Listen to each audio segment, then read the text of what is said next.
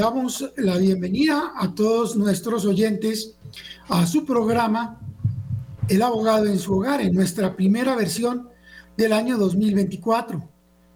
Queremos agradecer a toda la audiencia de Radio María que nos acompañan en la tarde de hoy, nuestro primer programa del día. Nos acompaña en la tarde de hoy una invitada muy especial desde la ciudad de Santa Marta, la doctora médica Danelia Cardona Lozada.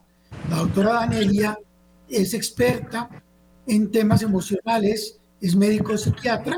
Queremos que nos acompañe el día de hoy que vamos a hablar de las distintas formas de perjuicios y de cómo se obtiene el mejoramiento en los daños y perjuicios y también, por supuesto, el mejoramiento emocional ante una pérdida, ante un daño. De modo que muy bienvenida doctora Danielia Cardona a los micrófonos de Radio María en su programa El abogado en su hogar. Andrés, muchísimas gracias por la invitación. Es realmente un honor poder estar acá. Eh, y bueno, qué interesante pues que hablemos de, de, esa interfase que existe entre lo legal y lo emocional, aunque a veces la gente no lo tiene tan presente.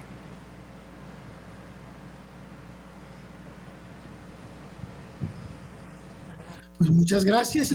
Pues son muy frecuentes las consultas que recibimos de los oyentes guía que buscan precisamente, además del acompañamiento que a través de nuestra Santa Iglesia ofrece con la oración, con la vida sacramental, con la vida de la gracia, también el apoyo emocional. La manera de superar estas dificultades emocionales cuando se ha tenido, se ha sufrido una pérdida, un fallecimiento de un ser querido, que se ha sufrido. No solamente se trata de buscar la solución económica con el pago de daños y perjuicios a través de una acción jurídica o judicial, sino sobre todo de recuperar esa salud mental. ¿Cómo ve usted, doctora Anelia, las herramientas para su equilibrio emocional y su salud mental y cómo puede ser la medicina y en particular la psiquiatría para encontrar sentido muchas veces a pérdidas, dolores, a faltas que la gente viene sufriendo y padeciendo y desde la ciencia médica ofrecerle una solución a las personas. Claro, las pérdidas eh, para el ser humano se relacionan, digamos, desde diferentes dimensiones. Están las pérdidas materiales, las pérdidas de personas, como lo estás hablando, y por supuesto esas dos nos pueden generar pérdidas emocionales y la pérdida más emocional también que, que conocemos más frecuentemente pues son los duelos, eh, ya sea por pérdidas de personas, por terminación de relaciones, pero también a veces, digamos, cuando hay proyectos eh, donde está invertidas las emociones, las empresas, cuando se quiebran las empresas, también ahí hay una pérdida emocional. Tradicionalmente se ha descrito, digamos, la elaboración del duelo, que es el proceso que se necesita para toda pérdida en unas fases clásicas, eh, pero hoy en día hablamos mucho más de la aceptación. Finalmente la aceptación de un duelo es la aceptación de que esa persona no va a estar más, de que ese dinero se perdió, de que esa empresa se perdió o que esa relación se perdió. Es la aceptación de esa ausencia que pierdo en mi vida. Desde hoy es como lo abordamos para que tenga, digamos, una mayor eficacia que las tradicionales etapas de la negación, la rabia, la negociación y finalmente la aceptación, eh, pues porque hemos descubierto que esta no es lineal, las personas no la siguen en orden necesariamente y a veces eh, los duelos se pueden complicar. Y una manera, una manera de abordar y de manejar los duelos complicados es a través de la aceptación, la aceptación de la ausencia de esa persona, de esa relación, de ese proyecto, de ese dinero pero también la búsqueda entonces de componer, de restablecer pérdida o de buscar, digamos, una, una mejora. Es muy usual, sobre todo en las pérdidas afectivas, llamar que un clavo saca otro clavo. Uno pensaría que realmente esa ya no es la tendencia que busca restablecer ese tejido sano emocional y no buscar de pronto esa revancha, sino al contrario, esa aceptación, ¿no es cierto? Y, y otras herramientas, que otras herramientas podemos ofrecer para evitar ese clavo que saca otro clavo. Claro, la, la, aceptación me permite a mí abrirme a la realidad y desde la aceptación yo puedo transitar el dolor. Entonces, transitar el dolor es una herramienta donde yo voy afrontando ese dolor y voy pudiendo, digamos, manejarlo. Cuando yo evito el malestar, el dolor, lo que me está doliendo, se hace más grande porque entro en una manera de, luchar contra eso y eso hace que mi cerebro lo evoque constantemente y que por lo tanto sea más fácil, más difícil, perdón, eh, transitarlo, hacer el duelo, lo que se requiera hacer. Hay una herramienta muy importante que es un valor universal espiritual, pero muy afín a nuestra iglesia, que es el perdón. El perdón, el perdonarme, el perdón. Esto puede sonar un poco excéntrico, eh, pero también a veces las personas necesitan reconciliarse con Dios a través de, del perdón, ¿no? Entender que Dios no, no tuvo la culpa en las decisiones libres de las personas eh, y a veces se requiere como decir, bueno Dios, yo te perdono, eso suena hereje, pero, pero es una manera en que las personas pueden reconciliarse con esa figura del Dios. Entonces el transitar el dolor, el perdón em, y finalmente eh, poder decidir uno qué quiere hacer diferente o qué quiere hacer con esta situación que la vida le está planteando. evitar culpar a Dios. A veces culpamos a Dios y por eso es necesaria esa reconciliación. De allí que la Iglesia Católica reconoce en el sacramento de la reconciliación una herramienta y por supuesto en la medicina un ministerio auxiliar de la reconciliación para las personas que a través de la ciencia médica, la psicología o incluso del derecho encuentren eh, junto con la reconciliación con Dios a través de la vida sacramental, de la gracia santificante, llamamos el de la confesión y la reconciliación, también utilizar el apoyo profesional, técnico de la ciencia médica, de la ciencia psicológica e incluso también del derecho para buscar salidas a esas coyunturas desde la raíz, ¿no? Esa resistencia a veces al perdón causa más heridas. Totalmente de acuerdo, totalmente de acuerdo. ¿Y qué es necesario para ese proceso? A veces la persona sola no puede encontrar la solución. ¿Qué tipo de ayuda se le puede brindar a la persona para encontrar soluciones a esas pérdidas? Eh, ¿Se puede hacerlo solo o es necesario que los daños y perjuicios eh, se puedan trabajar conjuntamente y sanar no solamente en lo económico, en lo empresarial, sino sobre todo en lo emocional para buscar nuevos rumbos, nuevas formas de vivir la vida? Claro, pues así como las personas necesitan del acompañamiento del abogado, también necesitan de un acompañamiento de un profesional. Los terapeutas, psiquiatras, psicólogos que nos dedicamos a escuchar a las personas, pues nosotros no lo hacemos como lo hacen los amigos, sino que lo hacemos con un conocimiento y unas herramientas de la persona humana, del funcionamiento del cerebro y de las emociones. Y desde esa estructura, darle un acompañamiento a la persona para que pueda tomar las mejores decisiones para su vida. Eh, el acompañamiento es importante porque, como bien lo decías, permite el descubrimiento de esas heridas arraigadas, que es lo que impide que las personas se reconcilien con los demás. También ayuda a ver esos puntos negros de la soberbia, del ego, donde yo no quiero perder, donde a veces perdonar se entiende como perder y eso es eh, puro lenguaje de, pues, del dolor que está eh, digamos, apabullando un poco mi, ego, ¿no? mi, autoimportancia. Entonces, todo eso se puede descubrir a través de una, unas buenas sesiones terapéuticas. Sí, hoy día la gente acude, como lo muestran a veces las canciones del despecho, la música del despecho, acude a, otra clase de, drogas como el licor, como el alcohol, para superar, definitivamente ese no es el camino, y por eso la importancia entonces de contar herramientas para una regulación emocional. Hemos conocido de esa maravillosa oportunidad que se abre sobre todo en la ciudad de Bogotá para las personas de poder empoderarse, participar en talleres de regulación emocional liderados precisamente por usted, doctora Anelia Cardona, que como psiquiatra y como psicoterapeuta es especialista en bioética personalista y es magíster en terapias de tercera generación. ¿Qué pueden encontrar las personas que quieran vincularse y participar en esos talleres y dónde pueden encontrar la posibilidad de inscribirse y en qué fechas se realizarán en Bogotá esas experiencias formativas para la regulación emocional de las personas. Gracias, gracias Andrés. Pues nuestra primera fecha es el sábado 10 de febrero. Estos son talleres de todo un día, de 8 de la mañana a 5 de la tarde. Este será en el Hotel La Fontana. Me pueden escribir a través de mi Instagram, Danelia, arroba Danelia Cardona MD o doctora C.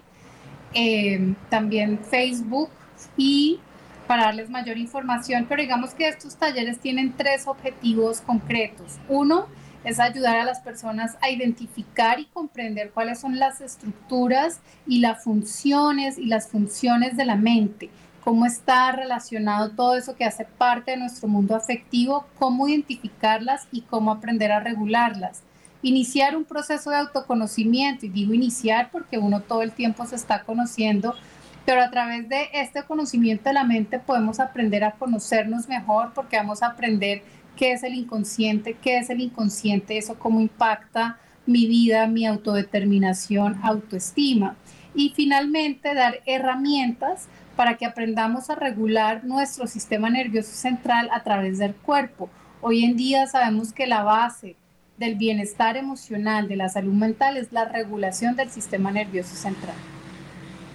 Muy, muy, muy oportuno además para esta época de comienzo del año donde después de las vacaciones, de la compartir en familia, de tener muchas alegrías, viene después el retomar la rutina. Las personas eh, sufren ese impacto, ¿no? De esa ausencia, de otra vez eh, volver a su rutina, llegan de las vacaciones al trabajo. ¿Qué, ¿Qué herramientas se pueden también tener desde el punto de vista emocional para afrontar con éxito esos retos y superarse y encontrar caminos de sentido en el proyecto de vida y nuevas energías y esperanzas positivas para el nuevo año. Claro, eso se llaman los holiday blues, muy comunes por esta época, y la herramienta principal es, que eso se debe, digamos, a, a un cambio neuroquímico en el cerebro, entonces es ayudarle al cerebro a reconocer lo bueno del cambio, dar gracias por los momentos vividos durante las vacaciones, por compartir con la familia, por tantas cosas, yo creo que en medio de, de, lo agridulce que pueden ser las fiestas navideñas, pero yo creo que todos tenemos cosas lindas para agradecer. Y dar gracias por el trabajo, por la ocupación, porque eso nos mantiene vitales, nos da propósito, nos da un sustento. Entonces empezar el año con gratitud, a pesar de sentir que me da pereza volver a la rutina, es una manera de, de ayudarle al cerebro como a volver a sentir esos neuroquímicos de bienestar, de placer para arrancar el año. Lo otro es no abrumarse con las tareas laborales, con las tareas de la casa, sino ir gradualmente, eh, digamos, respondiendo a los retos que vienen cada día con el trabajo en casa y en el, y en el trabajo. Muy, muy interesante y muy positivas recomendaciones la que nos hace en la tarde de hoy en Radio María la doctora Danelia Cardona estaremos muy contentos de poder participar en sus talleres el próximo 10 de febrero. Invitados todos los oyentes de Radio María a vincularse y participar y quienes nos oyen por las redes sociales y por las frecuencias de la radio, entender que hay que también tener en cuenta los aspectos emocionales para tener relaciones humanas más sanas, empezando por uno mismo y luego poderlas proyectar también con los demás a veces nos preocupamos mucho por la salud física, pero ignoramos la importancia de la salud mental. ¿Qué, tan importante, y sobre todo en estas épocas, es la salud mental para las personas y los cuidados que tienen que tener para mantenerla, esa salud mental, de forma funcional? Pues nosotros, yo hablo de la antropología del bimbolete o del ponquecito ramo o sea, nosotros somos cuerpo, mente y espíritu tal como lo es el ponquecito ramo que tiene huevo, leche y mantequilla. Y nosotros, una vez este ponquecito está hecho, tú no puedes sacar los huevos, no puedes sacar la mantequilla, es, está en una sola unidad a pesar de que está hecho de diferentes elementos. El ser humano es igual. Nosotros somos mente, cuerpo y espíritu todos, no es que tenemos una parte física, una parte mental y una parte espiritual. Entonces, para fortalecer mi salud mental sí es necesario hacer ejercicio, pero yo necesito estar bien mentalmente para que el ejercicio sea algo positivo y algo que me estrese más. La salud mental, optimizarla tiene muchas herramientas, el silencio, la contemplación, la respiración, el ejercicio físico, la buena alimentación. Hoy sabemos que el 90%, casi el 90% de la serotonina se, se, produce en el intestino también, entonces mucho lo que comamos tiene que ver con esa hormona que está relacionada con el sentirnos bien y el buen estado de ánimo. Entonces debemos cuidar todas nuestras dimensiones para estar bien en unidad, no solamente la mente por una parte, el espíritu por la otra y el cuerpo por el otro.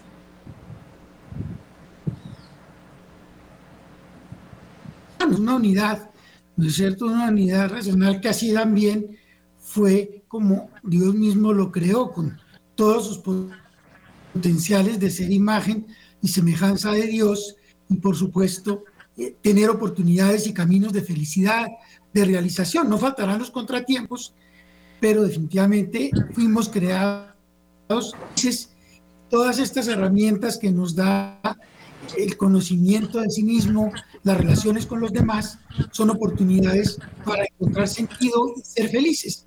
De modo que agradecemos mucho todo lo que desde la ciencia médica, la psiquiatría, la psicología podemos hacer para darle a las personas herramientas y caminos de felicidad, de felicidad hoy. No pensar en una felicidad futura, sino de la felicidad de lo cotidiano, lo real, en lo presente, y encontrar allí las mejores formas de vivir y desarrollarse la persona.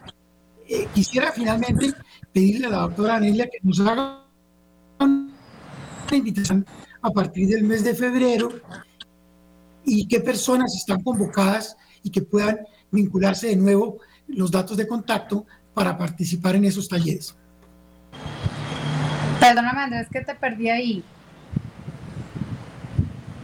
Indicar a las personas eh, sobre los talleres que se realizarán en el mes de febrero que pueden encontrar allí y dónde pueden conseguir la información para poder participar. Vale, gracias.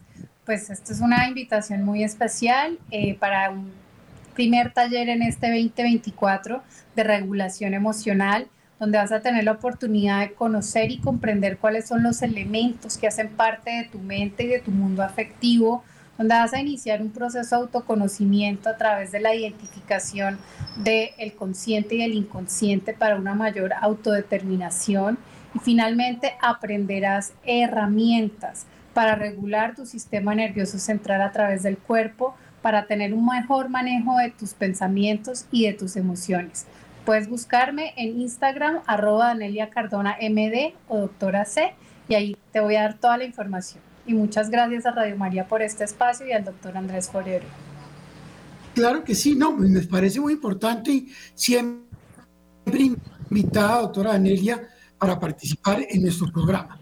Y efectivamente, de acuerdo con lo previsto en el tema de hoy, muchísimas gracias por su participación, pues vemos la importancia de entender las pérdidas, de manejarlas de distintas maneras y una de ellas no solamente la emocional, sino también efectivamente las pérdidas en lo económico, en lo patrimonial.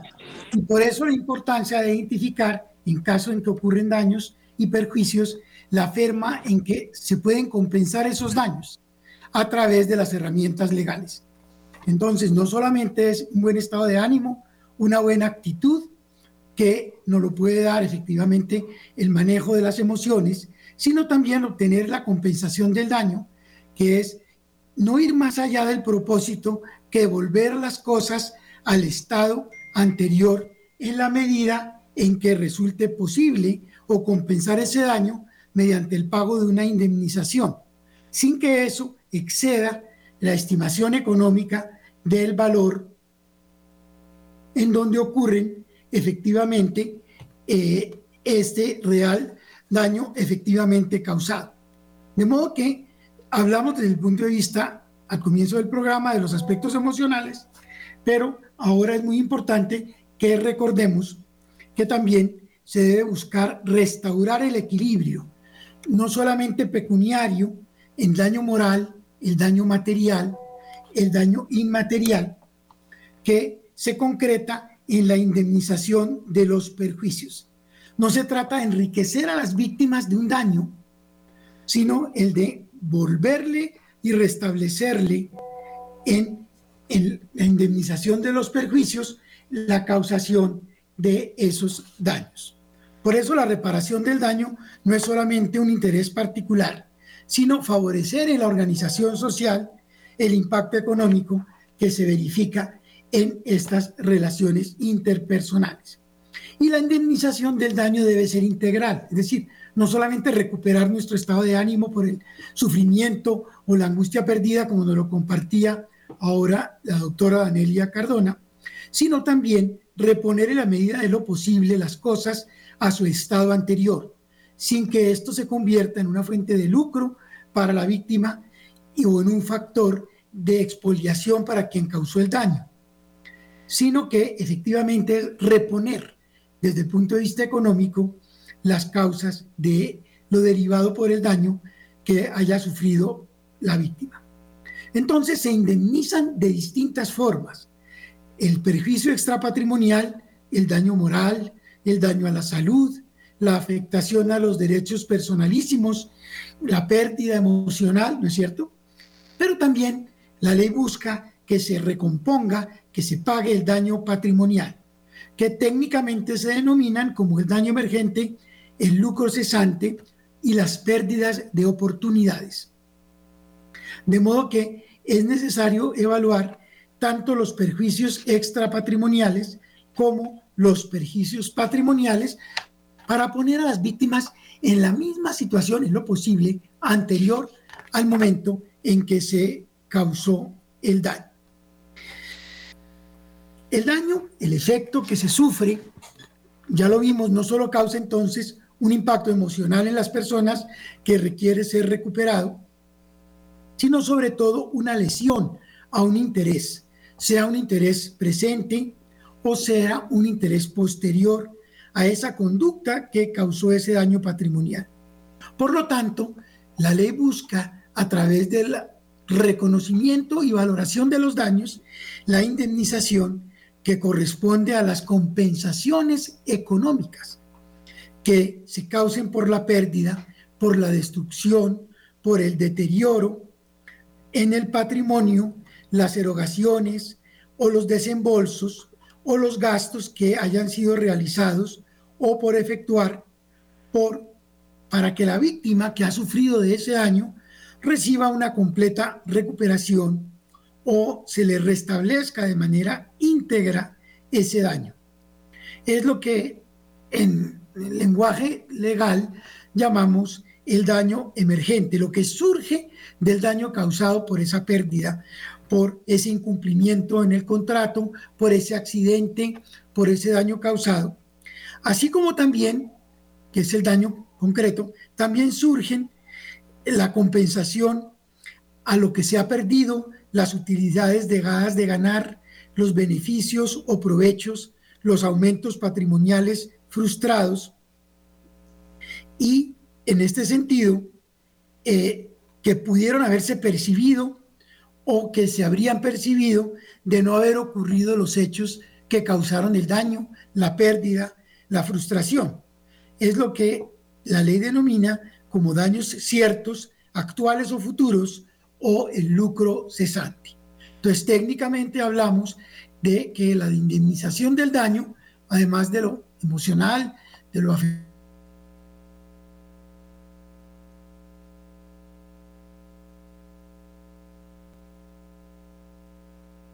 cesante.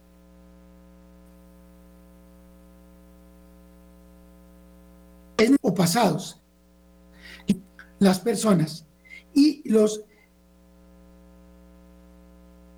perjuicido, ciertamente, luego de la decisión del juez y del cálculo de los daños, determinan entonces la forma en que se compense económicamente ese daño padecido. Hablamos entonces de que hay un daño presente que ya se ha producido, que existe en un momento determinado y que es un acto, es un instante donde nace la responsabilidad. El Código Civil habla de quien haya causado un daño está obligado a indemnizarlo. Y ese sería en principio el daño presente. También hablamos de el daño futuro. Ese daño futuro que también es importante tenerlo en cuenta es aquel que aún no se ha llegado a producir y que en todo caso es posible calcularlo ahora mismo y con fundamento en ese daño establecer la manera en que se compense, la manera en que se puede pagar, la manera en que se puede indemnizar. El sistema entonces de, cálculo de responsabilidad patrimonial en Colombia implica calcular entonces el daño material que se ha causado en las cosas, el daño personal que se le ha causado a las personas y el daño inmaterial que no aplica ni a las cosas ni a las personas. Y la forma en que se liquidan o calculan el pago de esos perjuicios, de esos golpes, de esas ausencias, de esos daños, que con la determinación económica busca resarcir y compensar el daño causado. Entonces empecemos a revisar muy brevemente en qué consiste la indemnización del daño, y en este caso el daño emergente. Cuando ocurre un daño que es imputable a una persona responsable, implica, en primer lugar, que se cause una pérdida, un gasto, una erogación, un impacto o una disminución en el patrimonio como consecuencia del daño que ha sufrido la víctima. Sea esto porque ocurrió un incendio, porque se dañó un vehículo, porque se rompió un objeto o porque se sufrió una lesión física, ¿cierto?, causada por otra persona. Ese daño emergente que surge de un daño material, de un daño corporal o de un daño inmaterial, proviene de que se haya destruido o deteriorado una cosa que impacta el valor económico que esa cosa tenía y en consecuencia ese hecho lesivo que puede afectar la empresa, un negocio, implica reponerlo.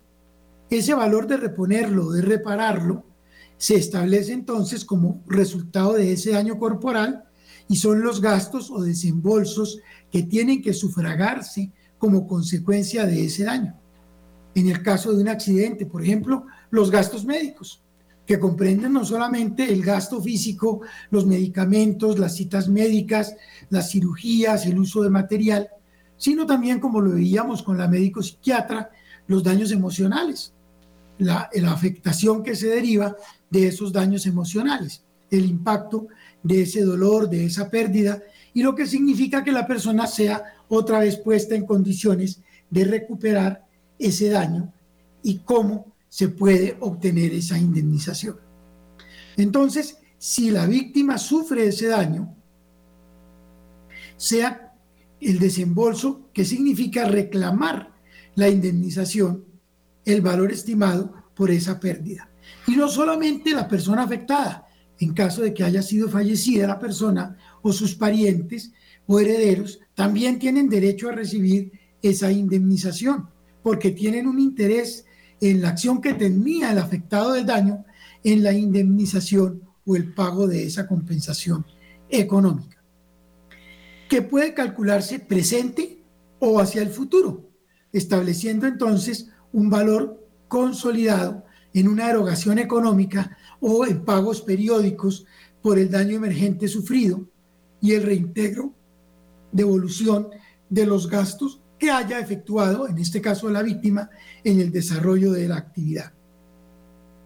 Para ese daño emergente futuro, hay que establecerlo y calcularlo, estimarlo, lo que se podría causar con posterioridad a la decisión judicial o a la estimación de los gastos, por ejemplo, los gastos médicos, el tratamiento médico, la cirugía, el valor de los acompañantes, la restauración de los bienes dañados, las construcciones que amenacen ruina. Entonces se indemnizará de forma anticipada el valor que se obtenga para estimar la compensación de esa pérdida, de ese perjuicio de ese daño durante el tiempo en que eso se cause. Son las erogaciones efectivamente realizadas que tengan una conexión con ese daño, con esos costos. En cuanto al daño emergente, entonces se puede calcular a través de el valor económico y también el valor afectivo, el monto reparable, el valor que comercialmente tengan las cosas que se dañaron y que para reponerlas hay que volver a conseguir. Ahora, si se trata de bienes que han sido usados, que ya están deteriorados y que solo pueden conseguirse nuevos en el comercio, pues entonces habrá que establecer el bien comercial usado, cuánto vale, y que si hubiera sido vendido, cuánto sería el precio que se recibiría por esa venta. De esa manera, se estima a través de peritos y de cálculos económicos contables el valor que debe liquidarse para reemplazarlo, comprarlo nuevo o conseguir un bien en las mismas condiciones en que se encontraba para que la persona que lo ha perdido, que ha sufrido ese daño, esa pérdida, lo pueda reemplazar en las mismas condiciones. Por supuesto, también surge del daño material un daño corporal en la afectación de la integridad corporal, física o emocional que sufre la persona y debe ser indemnizado cuando se reclame desembolsando, por ejemplo, la reparación del daño causado en los objetos, en el cuerpo o en la salud de la víctima, indemnizando en consecuencia esa pérdida patrimonial que se generó por el daño causado. La segunda parte en la determinación de la indemnización de los perjuicios y de los daños físicos o corporales es lo que se denomina como el lucro cesante. En el lucro cesante encontramos allí que es la ganancia o utilidad de la cual se vio privada la persona como consecuencia del daño sufrido, lo que se dejó de ganar, que para ser objeto de compensación es una ganancia frustrada que surge como una posibilidad real y objetiva en las cosas en un negocio jurídico concreto de qué se trata. Es decir, es que desaparece por el hecho del daño la esperanza legítima de un beneficio que tiene que estimarse, que tiene que causarse y que en consecuencia se valora económicamente. Esa utilidad proviene, por supuesto, de una actividad lícita y de una actividad real y se deriva de un daño material que es el beneficio que la víctima venía obteniendo del bien afectado y que ahora está dañado y se indemniza por el tiempo o el periodo en el cual el bien pudo dejar de usarse y mientras duró ser reparado o ser reemplazado, pero que una vez se compensa, ese lucro cesante luego desaparece. Por eso hay que indemnizar los perjuicios comprendidos desde la reparación o reemplazo hasta que se liquide y se pague por una tasa calculada sobre los intereses que tendría el dinero en ese capital invertido. Entonces, es un perjuicio que surge a las personas respecto de ingresos que se deriven de los hechos que causaron el daño. Por ejemplo, el caso de un vehículo, un camión, un bus, que sufre un daño en un accidente, no solamente desde el punto de vista que ya vimos de reparación del daño material o daño emergente, también lo que se dejó de percibir mientras el vehículo estaba en el taller, porque no se pudo funcionar el taxi, no se pudo funcionar el autobús, porque se accidentó, también tiene que ser indemnizado y tendrá que cobrarse no solo la reparación que causó cambio de las piezas dañadas, sino el tiempo en que dejó de explotarse económicamente ese bien en su actividad, por lo cual deberá pagársele el tiempo que duró la reparación y el tiempo en que se dejaron de percibir los ingresos, las utilidades que se daban en la actividad económica por la lesión sufrida, el daño sufrido, la pérdida sufrida por la víctima que tiene que pagarle entonces los ingresos que se debieron haber percibido en caso de que no se hubiera dado el daño sufrido. Tanto el conductor, el dueño del vehículo, pueden cobrar esos perjuicios tanto como efecto directo como por efecto indirecto.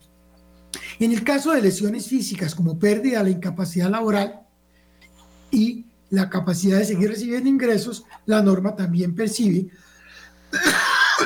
perdón, en materia laboral, la posibilidad de que se compensen también esos daños. Los salarios que se deberían haber recibido durante el tiempo en que la persona sufrió lesiones, actividades o daños. De modo que cuando se sufre un daño, no solamente se deben compensar los daños inmateriales, emocionales, como lo veíamos, la afectación, y ahí cabe mucho el aporte que nos da la ciencia médica, los daños físicos o materiales, la indemnización del daño emergente y también la del lucro cesante, las utilidades o ingresos que se deberían percibir. A todo eso tiene derecho a reclamar quien ha sufrido un daño. Hagamos ahora una breve pausa musical.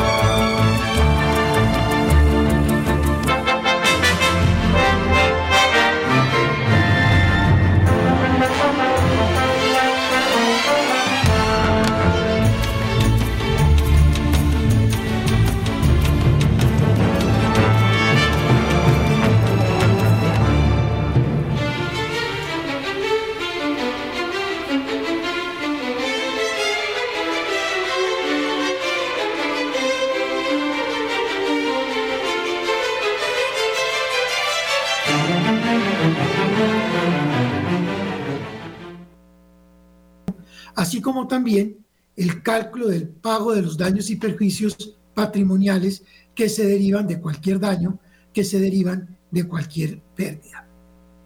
Agradecemos esta participación en el programa de hoy de la médico psiquiatra, la doctora Danelia Cardona Lozada, y el interés que han expresado también todos nuestros oyentes con sus consultas y sus mensajes. Agradecemos eh, su participación en el programa y los invitamos a un nuevo programa de El abogado en su hogar dentro de 15 días por su emisora Radio María de Colombia. Deseando a todos lo mejor en este nuevo año que empieza 2024 con todas las bendiciones y el acompañamiento de la mano de nuestra Madre, la Santísima Virgen María, que a través de esta su emisora nos trae todos los días mensajes positivos para desarrollar nuestra vida, mejores caminos de felicidad y de convivencia. Muchas gracias a todos y los esperamos dentro de 15 días en su programa El abogado en su hogar.